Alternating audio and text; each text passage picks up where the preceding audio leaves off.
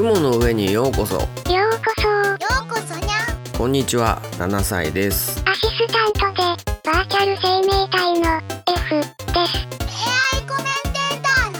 スカイネックだにゃ。ここ雲の上には地上で発生した7日間のゲーム情報が雲になって集まってきます。いろんな情報を見ながら1週間を振り返りましょう。ゲーム情報のお供にドリンクをご用意しましたよかったらお飲みください本日のドリンクは黄色ピクミンをイメージしたマンゴードリンクですどうぞ美味しそうだにゃ。それではお飲み物を飲みながら一緒にゲーム情報を楽しみましょう。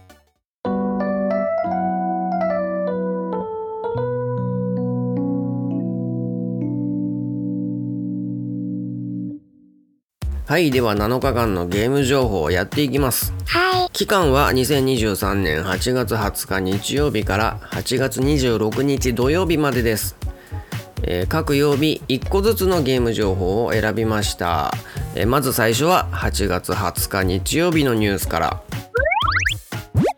ディーガールオーバードーズの会社の新作発表。えーはいこちらは、えーニーディーガールオーバードーズなどで知られるワイソーシリアス、えっていうところがプロデュースする、えー SF ミステリーアドベンチャーゲームのエデン・ドット・スキマーターっていうゲームが発表されました、えー発売時期は2024年内来年内だそうです、えーこのゲームちょっと変わったところがあって注目してるんですけれども、えースカイネコちゃんにこのゲームの特徴を聞いてみようと思います。えスカイネコちゃんエデンドットスキマーターの特徴を教えてください。エデンスキマータというゲームは手書きアニメで描かれる SF ミステリーアドベンチャーだにゃ主人公は記憶喪失でアンドロイドのイブと一緒に密室の研究室で起きた殺人事件の真相を探るにゃでもこのゲームは1回だけで終わらないにゃ何度もプレイすることで新しい事実が明らかになり UI やゲームデザインも変わっていくにゃすごく面白そうだにゃんでこのゲームは Steam で2023年に発売予定だにゃ詳しくは公式サイトやニュース記事をチェックしてねにゃうんスカイネコちゃんありがとう。なんかねあの周回するごとになんか UI とかゲームデザイン自体が変わるっていうね。すごい攻めた内容になってるみたいで気になりますね、ま、普通に絵柄とかもねなんかかっこいいというかおしゃれというか、うん、なんか良さげな感じなのでちょっと気になるゲームだなと思いました。えーはいでは次8月21日月曜日のニュースから。ボンバーマンとフォールガイズコラボ発表。はい、えーこちらはコナミが発表したんですけどスーパーボンバーマン R2 っていうのが、え9月14日に発売を予定しているんですけれども、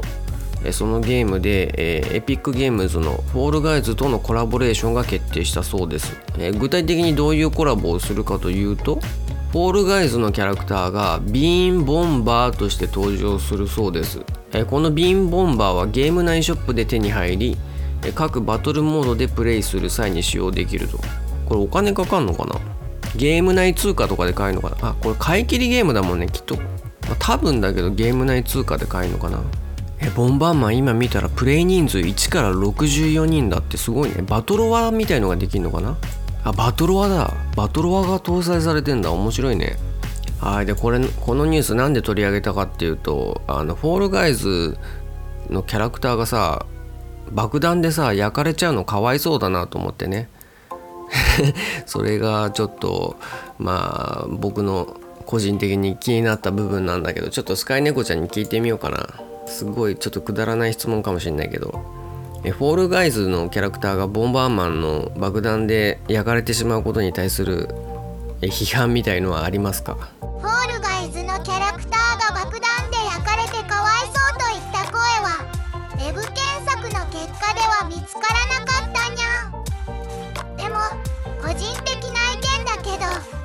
私もそう思うにゃん。ア弾は危険だし痛そうだしやけどは治りにくいしトラウマになりそうだにゃん。ホールガイズのキャラクターはふわふわしてて可愛いから爆弾で傷つけられるのはもったいないと思うにゃん。でもそれがゲームのルールなら仕方ないかもしれないにゃん。でも私はやりたくないにゃん。爆弾よりも雲の方が好きだからだにゃありがとうスカイネコちゃん、まあ、特にねウェーブ検索の結果だとこのフォールガイズのキャラクターが爆弾で焼かれることに対してかわいそうっていう意見がないっていういうことらしいんだけどまあそれはそれでちょっと寂しいよね。もうちょっとなんか心配の声もあってもいいんじゃないのかなとも思ったんだけど。まあね普段からねなんかすごい奈落の底に落っこちたりしてるからあとねプロでっかいプロペラに思いっきりこう弾かれたり、まあ、そういうことされてるキャラだからみんなかわいそうって思わなくなってんのかななんて思ったけど、まあ、スカイネコちゃんはちょっとかわいそうだと思ったっていうことで優しいね。はいでは次のニュース。8月22日火曜日のニュースから。アンドロイド携帯ゲーム機、オーディン2、クラファンスタート。はいこちらはですね中国のメーカーのシェンゼン AYN テクノロジーズっていう読み方で合ってるかわかんないけどかな？っていうところからですね Android 搭載かん？Android 搭載の携帯型ゲーム機 Odin2 っていうね機械のクラウドファンディングが、えー、インディー55っていうサイトで開始すると、えー発表があったそうです。でこちら本当にスマホぐらいのね手のひらサイズの大きさでかなり持ちやすそうなんですけれども、まあ、それでいて解像度がフル HD あってで結構ねいい感じのハイスペック的なね、えーなんか CPU みたいのを積んでるらしくってでそれでいて価格が299ドルとねかなりお安いということらしくってちょっと調べたところかなりコスパがいいということで注目されてるらしいのよ。まあ、どんくらいコスパがいいのかっていうのはそのパーツの名前とかをさ詳しくないとよくわからないので、まあ、ちょっとねスカイネコちゃんにその辺聞いてみようかな。えスカイネコちゃん、えーゲーム機のオーディン2はコスパがいいと言って注目されてますけれども、えー具体的にどんなくらいいいのか教えてください。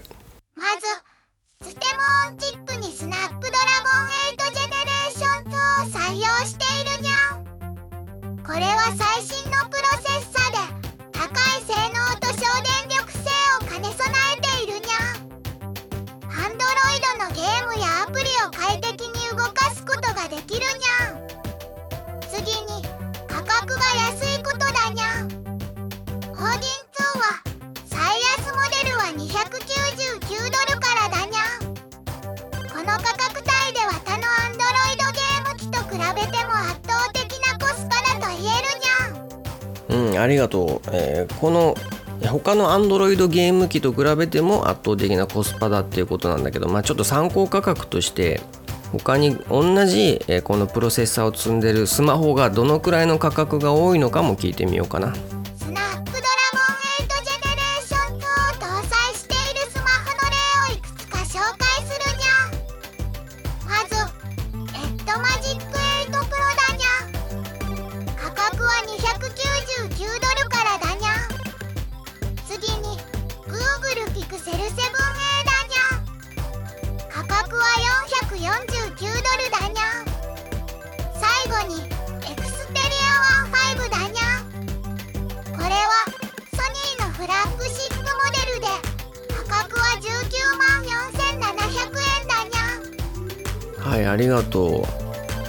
えーあの最新のね、えープロセッサーということで、えー各メーカーのねフラッグシップモデルっていうか結構高級モデルに使用されてるパーツみたいで、えー結構高いね、えーエクスペリア15なんて19万4700円もすんだね。知らなかった。普通にパソコン買えるじゃんね。まあだけど他にね安いところだと、まあ、オンオーディン2と同じで299ドルの、まあ、スマホもあるみたいだね。うん。まあでもスペック的にはかなりね最新のしかもかなりねトップクラスのスマホが使うようなねプロセッサーを使ってるっていうことでね結構スペックは期待できそうだね。うん。はい。オーディン2ちょっとね期待できるなと思ったし、まあ、他にもどんどん Android 搭載のこうちっちゃいゲーム機みたいのがね出てきたらいいななんて思いました。はいでは次えー8月23日水曜日のニュースからヨーロッパ最大のゲームショー。開幕。えーはいこちらはですねえー8月の23日から27日まで4日間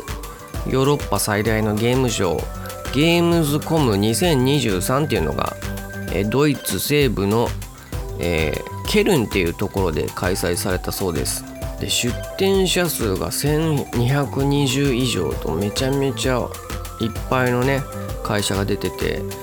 でしかもなんかめちゃめちゃでかいとこで開催されたらしくって、えー展示総面積23万平方メートルっていう。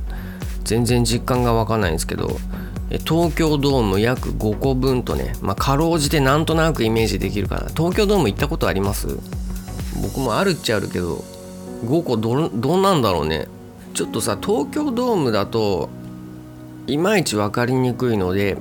えーどうしようか。幕張メッセ何個分で聞いてみようか。幕張メッセの展示スペースの総面積は7万5000平方メートルだにゃん。したがってエームズコムの展示総面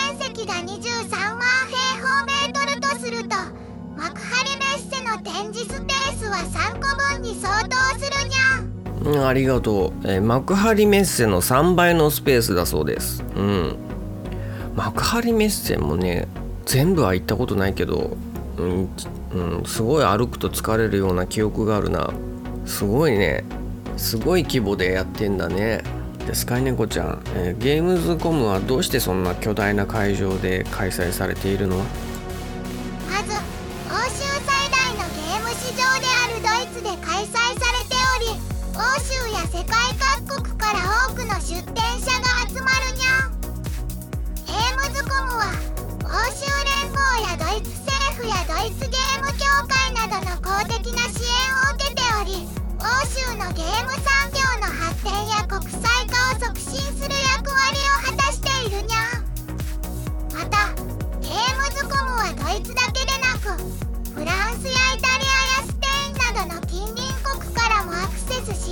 場所にあるため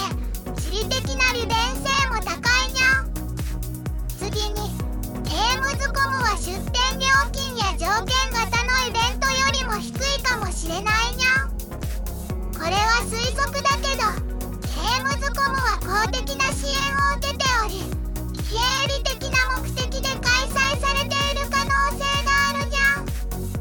詳しくは公式サイトやニュース記事をチェックしてみてねにゃん。まあ、なるほどね、まあ、ヨーロッパっていう立地上他の国の人がね来やすいっていうのがあるのかもしれないけど、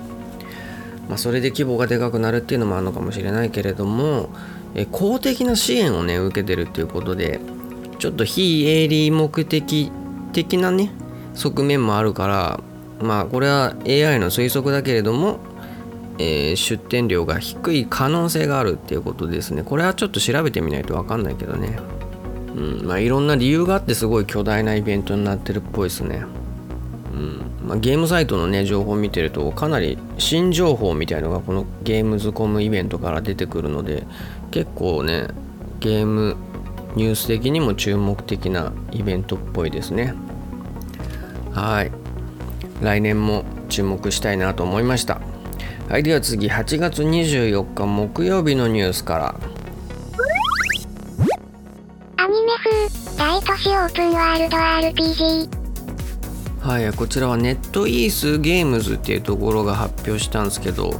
プロジェクト無限というですね新しい、えーオープンワールド RPG ということで発表したんですけどまだその具体的にどういったゲームかっていうのが詳細発表されてないんですけどトレーラー見た限りだとこうアニメ調のグラフィックで大都市を舞台にしててでねビルの間をねあのスパイダーマンみたいにビュンビュン飛べたりねなんかすごい自由な移動手段がありそうで気持ちよく遊べそうなね。でしかもキャラクターの表情がすごい豊かでですごいね気合が入ってそうな PV でね注目せざるを得ないなと個人的には思ってしまったので取り上げました。で現在事前登録を行ってるっていうことでおそらく、えー基本プレイ無料になるんじゃないのかなっていうことでね最近中国から基本プレイ無料でなおかつクオリティがめちゃめちゃ高いっていうようなねゲームが出てきててえゲーム業界にちょっと変化が訪れてるっぽい感じですよね。うん、じゃあこのプロジェクト無限どんなところに期待できそうか、えースカイネコちゃんに聞いてみよう。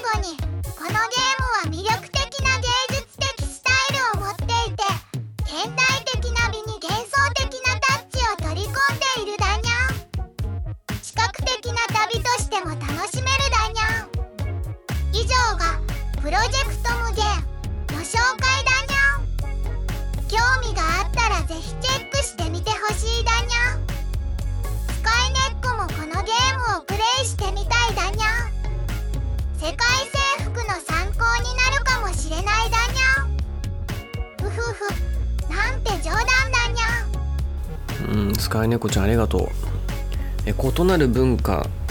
とゲームの専門知識が融合されてると。うん。すごいね。えあと、街自体が生きてるだって、これどんな感じになるのかね、期待できちゃうね。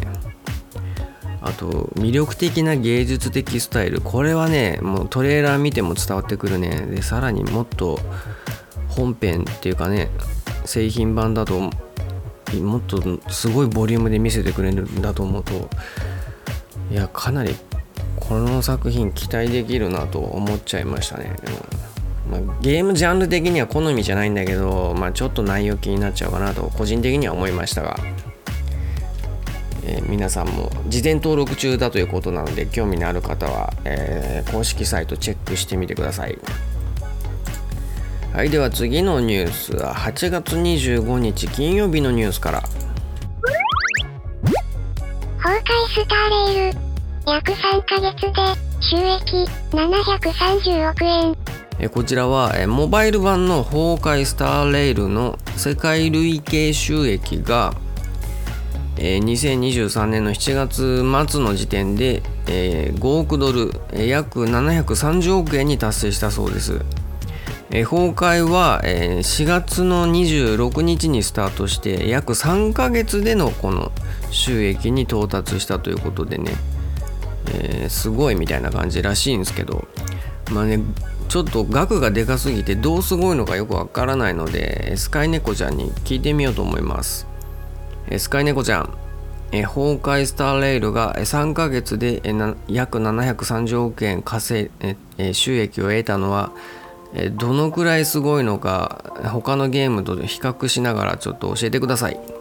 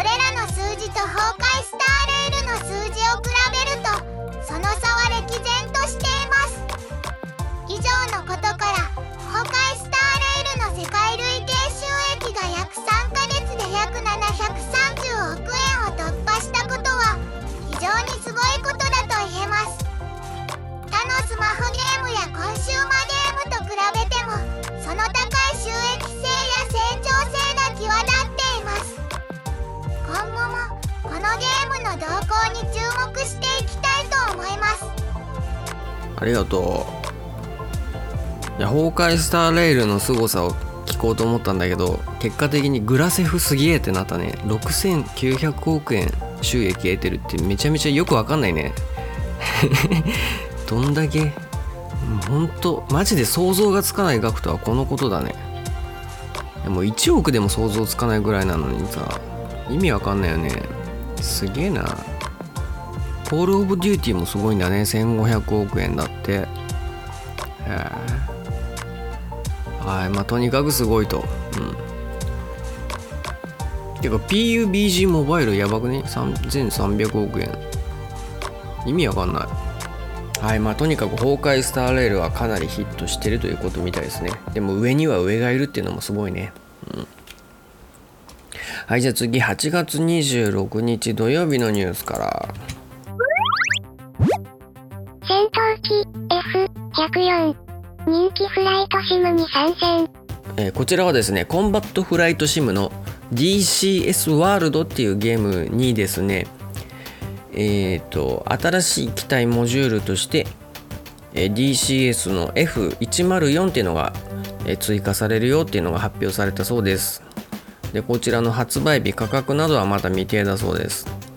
えでこの DCSF104 っていうのはえ実在した、えー戦闘機の F104 っていうのをモデルにしてるそうです。1954年から2004年まで15カ国以上で使用されて2500機以上が製作されたベストセラー戦闘機だそうです、うん、すごいね。50年くらいってこと？そんなにモデル変わらずに作れんの？みたいなね。のもあるけど。50年くらいずっと同じあれ設計とかでちょこっとずつマイナーチェンジみたいなのもしたのかな？でこちらは日本の航空自衛隊が使用していて昔の怪獣映画の常連メーカーとして登場していたと。だそうです。うん。でこちらの DCS ワールドっていうフライトシムなんですけど、えー、Steam で公開されてて非常に好評を得ておりましてで映像も見たところかなりリアルでしてね、うん、なかなかクオリティの高いゲームなんじゃないかなと思いますが、まあ、ちょっとね調べててねこの会社、えーこの会社がイーグルダイナミクスっていう会社なんですけれども、まあ、実際のね戦闘機を扱うということでね、まあ、なんか、まあ、軍とかね戦闘機を作ってる会社といろいろ、ちょっとつながりがあるんじゃないのかなと思って調べたところねなんか過去にいろいろあったみたいなのでね、ちょっと面白かったのでまあ改めてスカイネコちゃんに聞いてみようと思います。スカイネコちゃんイーグルダイナミクス社に関連する過去の事件について教えてください。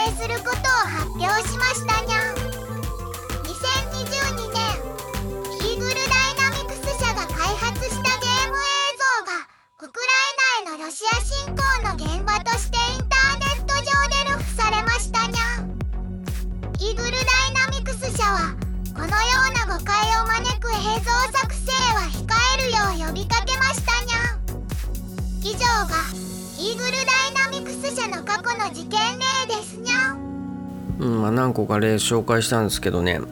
まああの実際のね実機を扱うっていうことでえっ、とそのじなんていうの、軍事産業ともつながりがあるし、まあ、軍ともつながりがあるしで扱ってる情報がかなり機密情報らしくってね、えーでこの、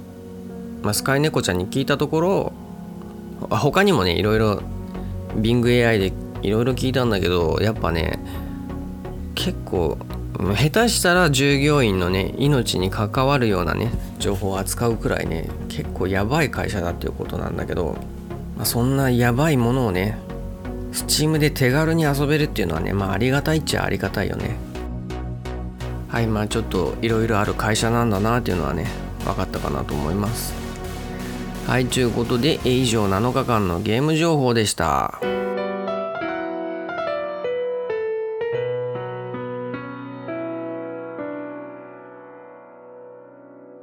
はい、え7日間のゲーム情報をお伝えしましたが、え今週は他にも、え東京ゲームショー VR2023 が開催発表されたり、え稲妻イレブンが15周年を迎えたそうです。おめでとうございます。それとフロムソフトウェアから注目されていたゲームアーマードコア6が発売されたなどがありました、いろんなゲーム情報のあった1週間でしたね何か気になる情報ありましたでしょうかっていうことなんですけども。すいませんね。このさ何番組毎週1回ね配信する感じでやってる予定なんですけどだいぶ遅れてね1週間2週間ぐらい遅れた情報で全然最新の情報じゃないかもしれないんですけど。やば。まあそれでもね、え1週間に1回お伝えしておこうと思います、えー今回の感想などありましたらよかったら X のハッシュタグ雲の上芸えまたはハッシュタグ雲上芸で共有してくださると嬉しいです。よろしくお願いします。えまたこの番組ではお便りフォームにてご意見ご感想苦情励ましなどメッセージ受け付けております。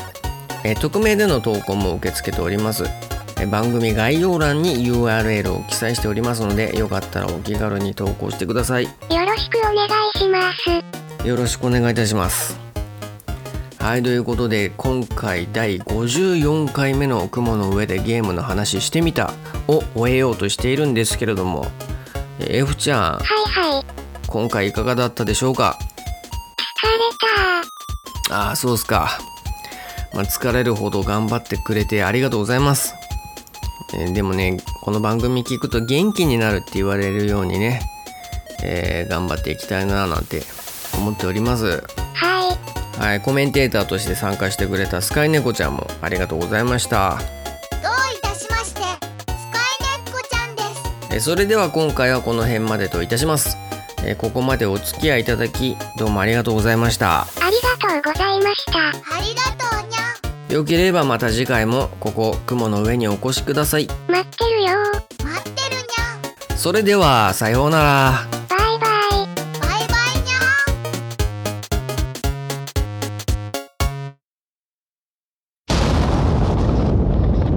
雲の上カジノへようこそ。このカジノは番組本編終了後にこっそり運営している秘密のカジノである我は雲の上の世界の創造主 N である。ゲーム情報で人々をおびき寄せカジノ中毒にさせて世界征服をしようと密かに企んでいるのだ。わわは。はははは。えーそれでは今回もカジノゲームやっていきます。魂の37ゲームランキングスロットっていうゲームをやっていきます。このゲームは直近3週間分のゲームソフト売上ランキングを使ったスロットゲームです。え売上トップ30の中で3週連続同じ順位だったタイトルがあれば当たりです。そのタイトルの累計売上本数と定価をかけた金額が手に入った気分になる音が流れます。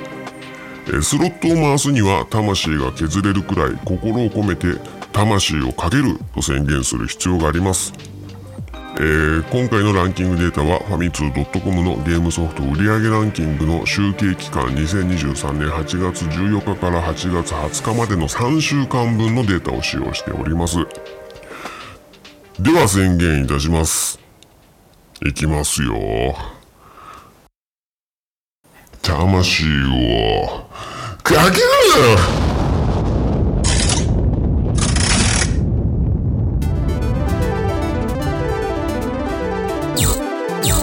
おダブルリーチっす、えー17位ファイナルファンタジー16、えー15位星のカービィ Wii デラックスはあー残念。11位集まれ動物の森もリーチですけど残念。あリーチきました？1位ピクミン4どうなるか？きたー！出たね、えー、定価戦えー、定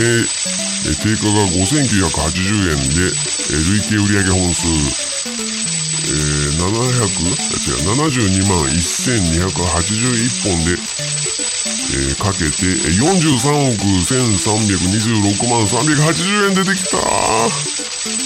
そしてなんとなんとやべやべやべ5週連続同じ順位ということでボーナス発生。うわうわうわうわ。なんと今回ボーナスということでさっきの金額が5倍した金額が手に入るの。で、えー215億6630万1900円が手に入るのとプラスして今のと同じ金額の、えー仮想通貨も手に入った気分になる、えー音が出る。ああやばいやばい。うー受け止めきれん。あああすごかった。あいや仮想通貨もやばいね。現金も仮想通貨も手に入れたわ。どんだけ値崩れしても元出ないからもう全然いいわ。まあ崩れないに越したことないけど。やった嬉しい。ああ嬉しいけども抜け出せないわやばいわ。はいね。まあすごい金額でピクミン45週連続とねいうすごい大記録を打ち立てたんですけれどもここでちょっとお詫びがございます、えー前回のカジノコーナーでえピクミン4が5週連続出たら快挙だという話をしたんですけども、まあ、その根拠としてですねえ BingAI に問い合わせしたところ過去10年間えー出てないのではないかみたいなね話があったんですけれどもちょっとねこの間改めて調べてみたところ、えーつい最近「ゼルダの伝説ティアーズ・オブ・ザ・キングダム」が6週連続1位を出したということでねあるじゃんということで、えー大変失礼いたしました。10年どころじゃなくてもう本当になんつい最近出たっていうねことでした。本当に申し訳ございません。でさらにですね他にもですね5週連続以上1位になった作品としてですね2021年にポケモンのダイパそしてモンハンライズそして2022年には集まれ動物の森で2019年にはポケポケモンソードシールドが5週以上連続1位を取ってるということでね。まあまあ1年に1回12本くらいのペースで出てるっぽかったです。10年ど10年っていうのはちょっとね言い過ぎだったということでした。はい。ごめんなさい。まあですけどまあすごい記録だっていうことにはね変わりはないのでね。うん。じゃあお詫びにドラえもんの真似でもしようかな。いきます。僕ドラえもんだよのび太くん。のび太くはい。かなり魂削らさせていただきました。許してください。はいということでね、えー逆に怒りが溜まってしまった方もいるかもしれませんがまあなんとかなんとかそこはお納めください。はい、ということでね、次回ですね、すでにですね、4つのタイトルがリーチ確定しております。え4位がマインクラフトが2週連続、3位ゼルダの伝説、ティアーズ・オブ・ザ・キングダム、そして2位のマリオカート8デラックス、そして1位のピクミン4、それぞれがもうリーチ確定しておりますのでね、えーご期待ください。そしてピクミン4来週1位なら6週連続1位ということで、かなりこれもすごい記録になるんじゃないでしょうかね。まあどれくらいの凄さなのかっていうのはちょっとね、調査が難しいということなのでね。許してください。調べられないです、僕の力では。はい。で、まあ来週の結果ね、まあ楽しみにしててくださいなんていうふうに言ってるんですけれども、まあさっきも言った通りね、この番組配信がね、どんどんずれ込んで遅れてきてるので、すでに実は結果が出てるのでね、え気になる方は最新のファミツー .com で、えーランゲームソフト販売ランキングだったかな？あゲームソフト販売本数ランキングをご覧ください。え次回も当たりが出るのかなと思う方、ぜひまた魂をかけに来てくださいね。えまたのお越しをお待ちしております。え今回の雲の上カジノはこれにて終了いたします。創造主 N でした。それでは、ジェネシス。